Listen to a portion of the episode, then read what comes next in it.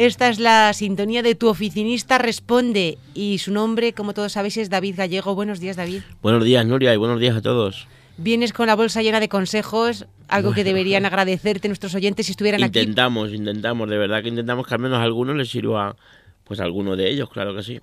La semana pasada nos hablabas de cómo gestionar a nivel personal el negocio con herramientas. Sí, sí, exactamente. Cómo analizar un negocio, pues es un negocio online, un poco las herramientas que hay para decir, para ver cómo va el negocio y cómo no. Y ahora un poco siguiendo, siguiendo con ese, con ese programa, vamos a ver, una vez que ya lo han analizado, digamos que, que si esto fuera a final de año, que prácticamente lo es, pues digamos que a final de año tú analizas cómo ha ido y luego pones tus objetivos. Entonces, pues hoy vamos a ver cómo, cómo hacemos esos objetivos como empresa. también siguiendo exactamente igual que vimos hace pues unas semanas cómo se cómo plantear los objetivos personales y demás.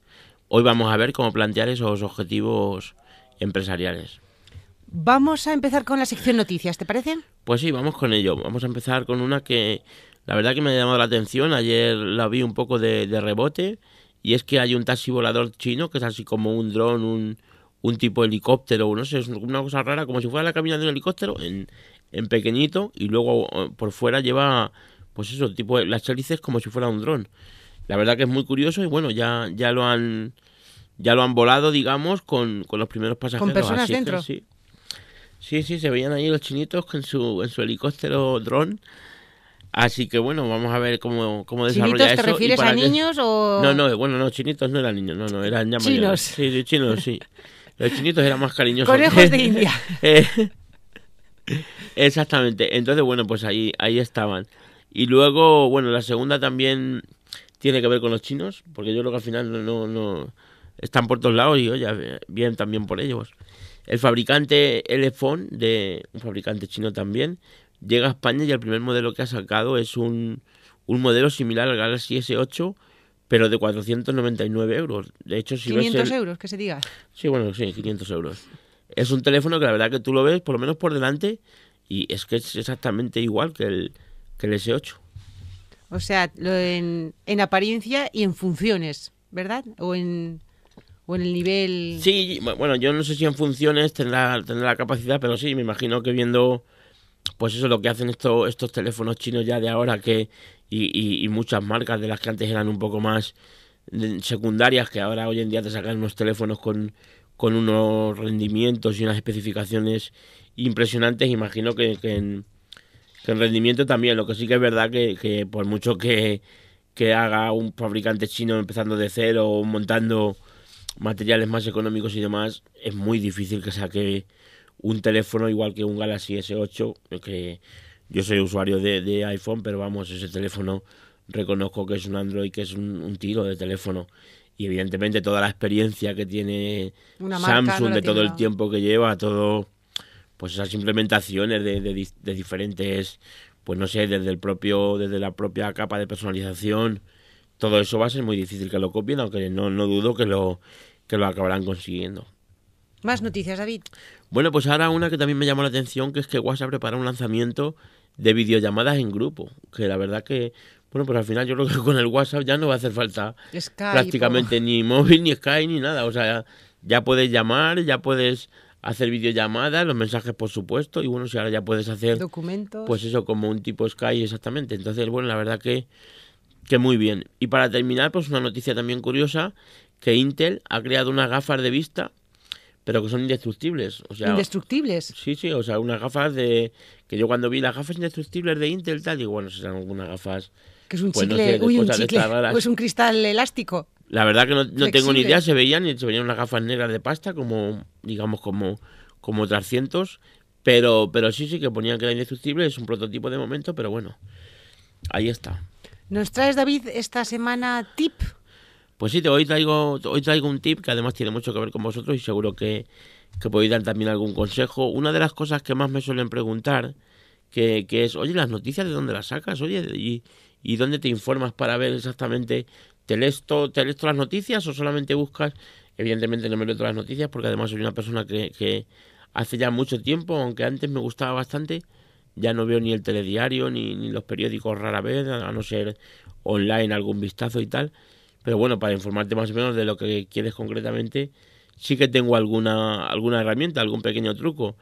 Ya te digo que aquí me seguro que nos podrás aportar tú mucho más. Yo lo que utilizo eh, sobre todo es el, Twitter, utilizando hashtag. Bueno, pues pongo almohadilla, nodilla, uy, almohadilla noticias y luego pues almohadilla tecnología, por ejemplo, o almohadilla emprendimiento, o almohadilla... Y al final tú eh, con esos dos hashtags en, en Twitter lo que haces es que te salen las noticias que tienen, bueno, te salen todos los posts que tienen esos, esos hashtags, esas almohadillas, ¿vale? Y luego lo bueno que, que tiene, que Twitter tiene tu sección de noticias, vamos, es facilísimo, al final encuentras enseguida... Eh, a través de Twitter. La noticia que quieres, sí, sí. Además yo creo que Twitter lo ha ocurrido mucho eso y, y la verdad que yo no soy muy activo en Twitter, en su día lo fui, pero, pero sí que es verdad que esta parte de Twitter de las noticias sí que me sigue, me sigue gustando. Y luego en el tema de las apps también, porque hay apps como Flipboard, por ejemplo, que aunque ya es un poquito más antigua, pero para mí me sigue funcionando muy bien, o, o una también para el iPad que es MSN. Al final estas aplicaciones lo que hacen es que te, te dan un montón de noticias que seleccionan ellos de, de otros, digamos, de otros medios, de otros feeds, y, y, lo bueno que tiene es que tú puedes decir, yo quiero solamente ver esto. Entonces yo me meto, este por tipo ejemplo, de noticias. Claro, yo me meto, por ejemplo, en Flipboard y, y quiero decir noticias de tecnología. Y al final, bueno, pues, pues me filtra todo lo que es tecnología o empresa o emprendimiento, ya lo tengo que buscar porque creo que no hay una categoría como, como tal. Pero bueno, hay un montón de, de, de no solamente para gente que se quiera informar de este tipo de cosas, sino, por ejemplo, si quieres este tema internacional, decir, bueno, Vamos a ver cómo está el mundo. Bueno, David, David es una persona hábil seleccionando información. Bueno. También eres no, curioso, que sí, eso es muy sí importante. soy, sí, sí. Lo abres y indagas, usas las cosas para antes de recomendarlas. Es decir, que no solamente No, no, es evidentemente, la claro, habilidad que tengas para encontrar, consejo, eso sí sino que- que... detrás hay una experiencia que te hace Sí, sí, seleccionar. eso sí, sí, sí. eh, Además, si lo traigo aquí, pues en intento nuestro que es algo lo que... mismo. Tenemos ya ¿Vosotros también lo nuestras, así? nuestras fuentes en las que confiamos. Cuando no, pues lo decimos ¿Pero medios concretos o también medios sí, sí, así que hay muchos medios, me no, refiero? no, medios concretos. Ah, o sea, a lo mejor del país o del mundo, de Eh, tal. bueno, eh, No de un popurrí. Bueno, he dicho esos Cuando viene de agencia, como consumen tanto estos medios grandes, consumen mucha agencia, pues hay, son grupos mundiales muy grandes y hay mucha manipulación. Entonces intentas... Sí, pero que digamos que vas precavido. buscando en un periódico aquí y allí, no es que te metas en un sitio y ahí tengas todo. no, no, vale. no. Exactamente. Mira, pues yo me lo Vamos, hubiera eh, imaginado de otra Vamos forma. ¿ves? seleccionando en seis o siete medios y según el grado de fiabilidad, pues lo comentamos de una manera o de otra. Ah, mira. Pues nada, al final cada uno tiene su- sus truquillos, y esto es así. En fin, vamos ahora con el... El tema, David. Tenemos un tema, tema. muy importante, como decías tú, acabando el año empresarial o sí, comenzándolo, Sí, ya pero vimos un poquito cómo era a la hora de acabarlo, cómo era el hacer ese análisis de cómo había ido todo y demás. Siempre hablando de negocios online, porque al final, bueno, pues es lo que me toca más de cerca y, y es, no diré que es más fácil ni mucho menos, pero bueno, eh, parece que está un poco más visto y es un poco más sencillo de implementar. Por lo menos, al menos estas cosas que traigo yo, sobre todo hoy, vamos a ver incluso cómo podemos hacer un estudio de mercado y bueno, vamos a ver que para un negocio online, para algo, para algo que se vende por internet es mucho más fácil. En fin, en primer lugar hay que ver la diferencia entre lo, cuando tú te marcas unos objetivos a principio de año, hay que ver la diferencia de esos objetivos, lo que es un objetivo y lo que es una previsión, porque tú, por ejemplo, puedes decir, bueno, pues yo me gustaría vender este año que viene 100.000 euros, pero si este año pasado has vendido 50, esa previsión es ser- más una fantasía que... Exactamente, va a ser muy raro que vendas que vendas el doble. Entonces, bueno, pues la previsión debería ser, pues si sigo más o menos igual, a lo mejor voy a vender 70, 80, no sé, o, o 60.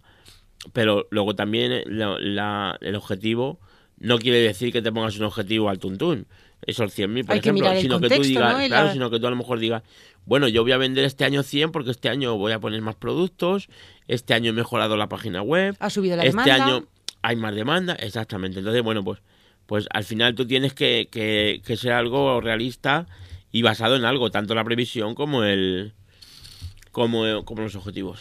Échanos una mano a ver cómo hacer eh, tanto un cálculo como otro. Vale, vamos a verlo. Bueno, pues más o menos si tenemos un histórico, digamos, de, de unos años atrás, más o menos es fácil. Si tú tienes cinco años ya de empresa, de una tienda online, por ejemplo, y estás viniendo creciendo un, un 20, un 30%, un 10, lo que sea, pues ya te digo, si no haces nada para cambiarlo, no esperes que un año, el año siguiente, porque sí, No vas a mantener el lo- rendimiento. va a decir, no, más mucho más, pues no, a lo mejor lo mantienes o a lo mejor ni siquiera, si no haces nada probablemente ni lo mantengas, ¿sabes?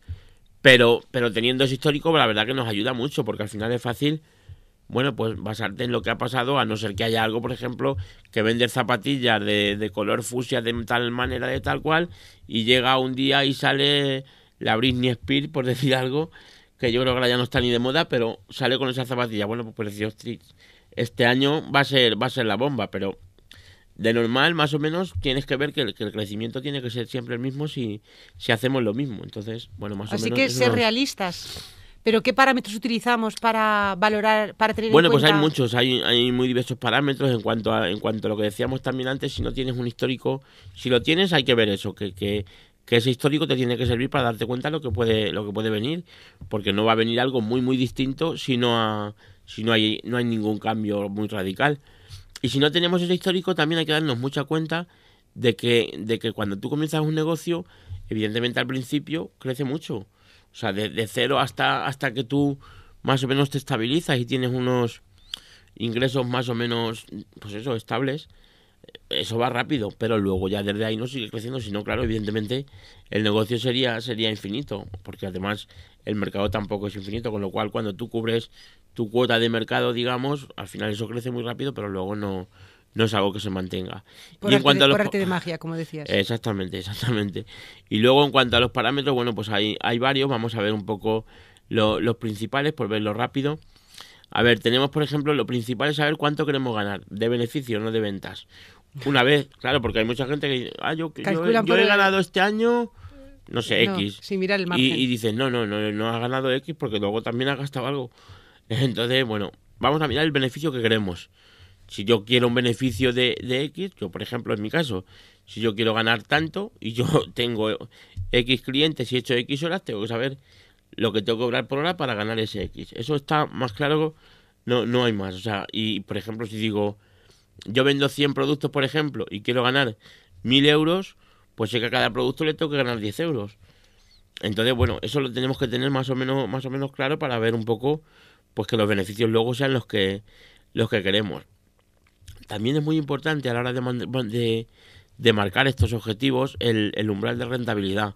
Esto significa lo que digamos es cubrir gastos. Tú, por ejemplo, montas un negocio online, te haces una página web, pongamos que empiezas de cero, ¿vale? Haces una página web, tienes, bueno, pues tus redes sociales que te las lleva alguien, tal.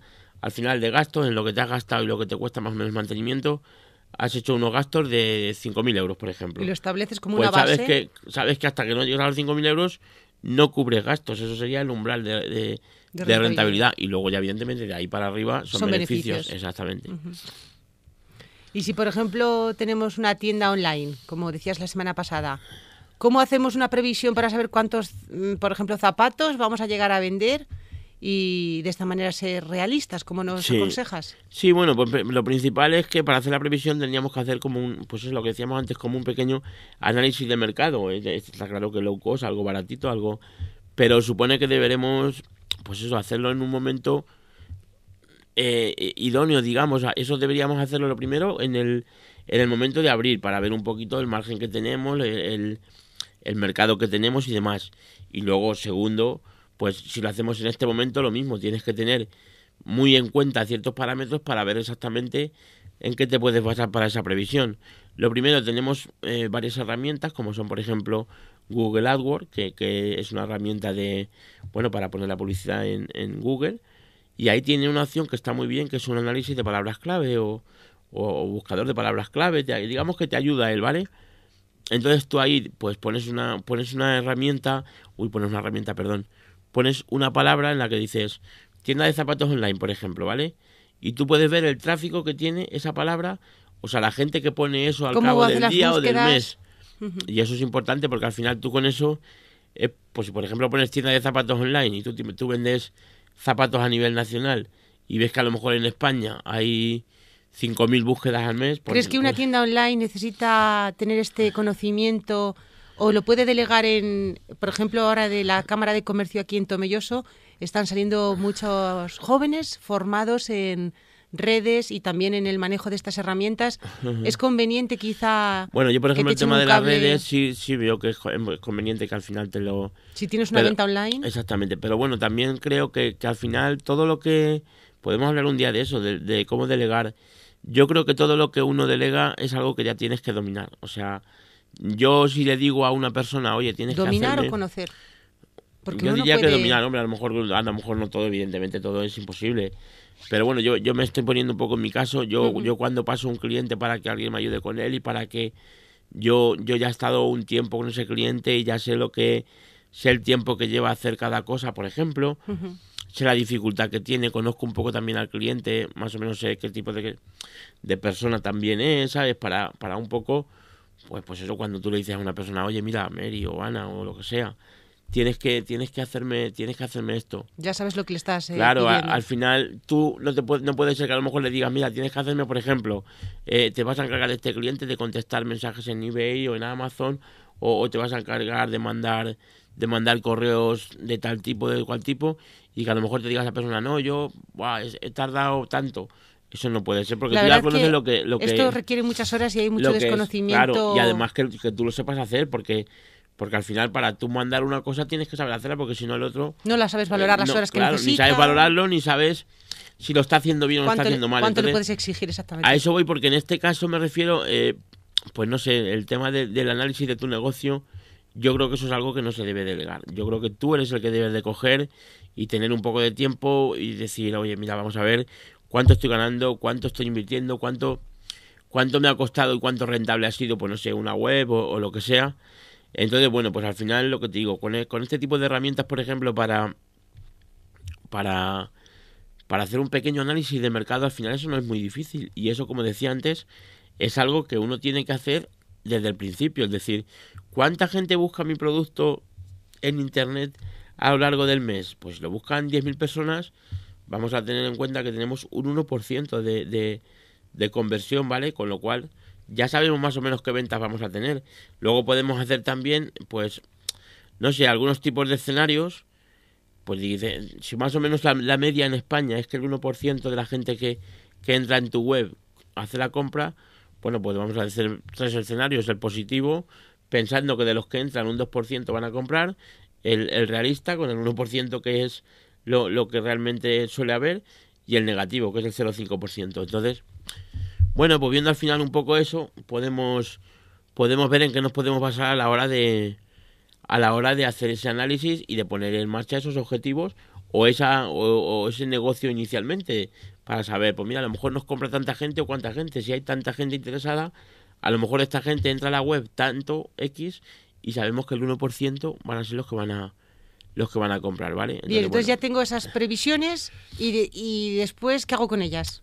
Bueno, pues después en función de si se cumplen o no se cumplen hay que un poco ver, eh, pues, pues digamos que los análisis no son no son algo estático, son, son dinámicos los, los proyectos y, las propuestas de cada año también lo son. Entonces, pues si se cumplen, lo que puedes hacer es decir, bueno, pues yo pensaba que iba a venir, que iba a vender 10.000 euros, 10.000 euros o 12.000 euros, por ejemplo, al año, y, y cuando llega el primer mes, el primer trimestre, he vendido 5, pues a lo mejor no voy a vender 12, voy a vender 15, porque si ya el primer trimestre, que deberían haber sido 3.000 euros, han sido 5.000, en fin, un poco ir ajustando. Eso al final es un poco, pues eso, ir rematando el objetivo para, para cada vez tener más claros tus números. Al final los números es lo más importante de cualquier negocio, se dedique a lo que se dedique, da igual. El conocer tus números. Estas fases no las pueden saltar. No, no, claro, porque es que al final si no es como el que va el que va ciego. Si, Hay muchos negocios que, se abren a ciegas, ¿verdad? Hay muchos negocios. Sí, sí, y por eso de hecho pasa, pues algunas veces por desgracia, pues que la gente tiene que cerrar o se abre un negocio y ves que en cuatro o cinco meses han cerrado. Entonces, lo principal, ya te digo, en, cualquier sector, en cualquier es conocer los números. Pues y bueno, pues nuestro, oficinista nuestro oficinista experto nos ha dicho hoy una ruta genial, por cierto, para conseguir eh, eh, hablar de números y sabiendo... Sí, para hacer, para, para, bueno, pues eso, proponer esos objetivos intentar que se cumplan. Al final, bueno, pues hay que intentar tener tanto las personas, yo creo, como, excepto Nuria, que Nuria no tiene objetivos, decía a, a principios de año, o eso me dijiste, ¿no? Ah, objetivos de principio de año, no, es que... Sí, que, no te hacías, es verdad, proyectos de, de año nuevo. No, no, y oye, también es muy bueno, porque al final, ¿sabes qué pasa? Que te quitas Son objetivos de vida, pero no de... Eh, sí, pero no de cada es la fecha, Exactamente, sí, sí, sí. Bueno, pues la verdad que lo, creo que es algo que sobre todo para las empresas, bueno, pues tienes que porque se supone que tienes que crecer. Hay que Hay un dicho en las previsión. empresas, sí, sí, hay un dicho en las empresas que si lo que no crece está condenado a morir. Eso está Bueno, eso un está negocio claro, o es sea muy distinto a exactamente propósitos de Año Nuevo. Sí, sí, sí, sí, total. bueno, Entonces, David, nos pues- traes una frase, como Venga, siempre, magnífica para hoy. cerrar. Claro que sí. La opo- Perdón. Las oportunidades no ocurren, se crean. Exactamente. Y es verdad, ¿no? Porque al final... Obviamente. No, las cosas no pasan porque sí, las cosas pasan porque... El otro día oí a un, a un chaval que es un crack de aquí de, de tema de negocios que decía que el éxito es la suma de muchos...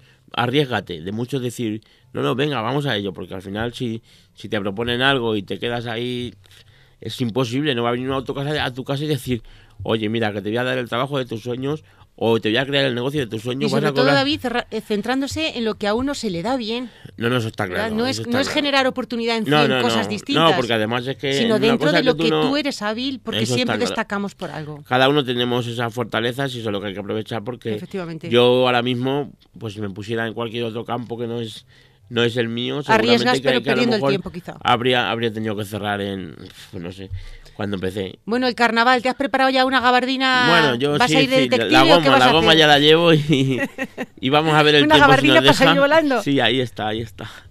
Pero bueno, lo pasaremos bien. Esperemos que el tiempo nos deje un poco, sobre todo por los pequeños. Por que al los final niños, evidentemente. Son los que disfrutan y hoy iban al cole, pues eso, tan contentos, pero al final, pues como haga este frío, que creo que había bajo 0,2 cuando, les, cuando yo he ponemos, venido les ponemos fundas. para lo del recreo y todo eso, yo digo, madre mía, lástima de muchachos cómo salgan al, al recreo con este frío, pero bueno. No, no, los van a, no los van a ¿Y cuidar. tú qué? ¿Tú también lo tienes preparado ya o no? Eh, yo es que, como soy máscara, No que nadie va- me conoce, no te puedo decir más.